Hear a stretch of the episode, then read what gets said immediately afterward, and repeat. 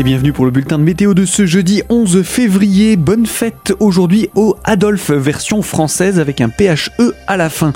En ce 42e jour de l'année, encore des giboulées éparses sont annoncées par Météo France.